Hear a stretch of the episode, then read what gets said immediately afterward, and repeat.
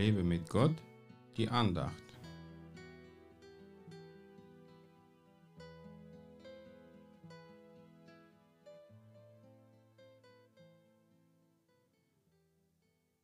Wir aber haben nicht den Geist der Welt empfangen, sondern den Geist, der aus Gott ist, damit wir die Dinge kennen, die uns von Gott geschenkt sind.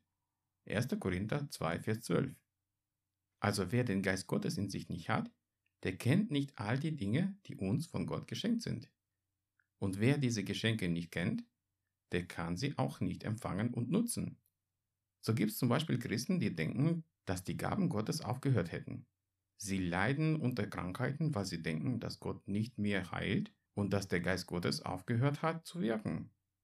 So ist es offensichtlich, dass sie den Geist Gottes in sich nicht haben und deswegen auch seine Geschenke nicht annehmen können. Sie leben in einer religiösen Haltung und lassen Gott nicht an ihrem Leben teilhaben.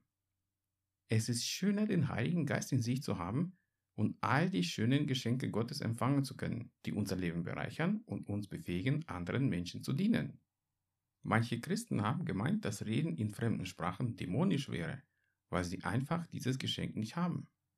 Als ich aber einem Mann in Englisch, nie gelernt nur in Zungen, ein Lied vorgesungen habe, in dem ich ihm von seinem Leben erzählte und zum Geburtstag gratuliert habe, konnte er sehen, dass Gott alles über ihn Bescheid weiß.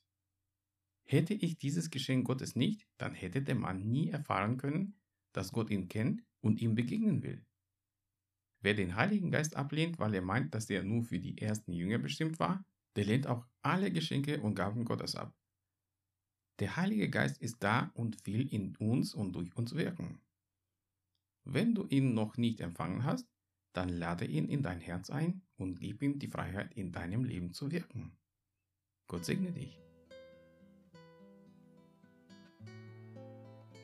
Mehr Andachten findest du unter www.lebemitgott.de. Ich freue mich auf deinen Besuch.